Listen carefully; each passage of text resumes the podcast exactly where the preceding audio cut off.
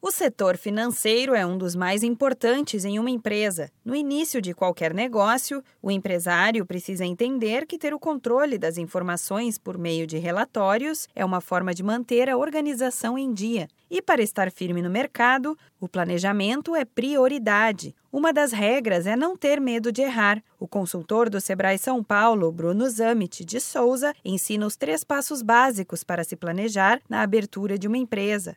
Primeira coisa, ele precisa saber para quem que ele vai vender. É essencial ele saber quem é o cliente dele. É porque necessidade de cliente, perfil de consumo vai ser a base para estruturar a empresa dele. O segundo passo, ele precisa levantar uma série de informações reais da operação dele. Não adianta ele pegar informação só da internet, é, levantar informações do que ele ouviu falar, do que ele acha. Ele realmente precisa, por exemplo, fazer uma pesquisa de fornecedores. Quanto que o fornecedor vai cobrar? Qual que vai ser o ticket médio do cliente? Porque essas informações vão ser o critério para ele estabelecer se o investimento investimento dele vai ser rentável ou não. E o terceiro passo é ele consolidar todas essas informações num lugar só, que a gente chama de plano de negócios.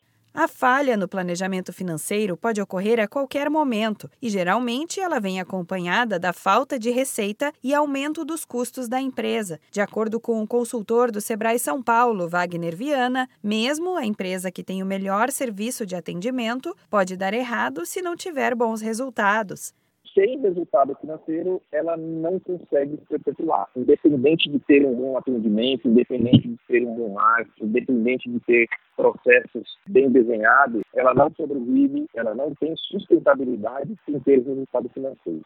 A falta de capital de giro também aparece entre os principais fatores que ajudam no fechamento de micro e pequenas empresas. Por isso, outra dica é saber que o planejamento deve ser o mais realista possível, o que pede muita paciência e dedicação do empreendedor. Existem diversas ferramentas que ajudam na montagem de um plano de finanças. O Sebrae São Paulo também pode ajudar com programas especializados para capacitar o empreendedor e fazer a modelagem da empresa. Acesse www.sebraesp.com.br e busque mais informações sobre o assunto. Da Padrinho Conteúdo para a agência Sebrae de Notícias, Renata Kroschel.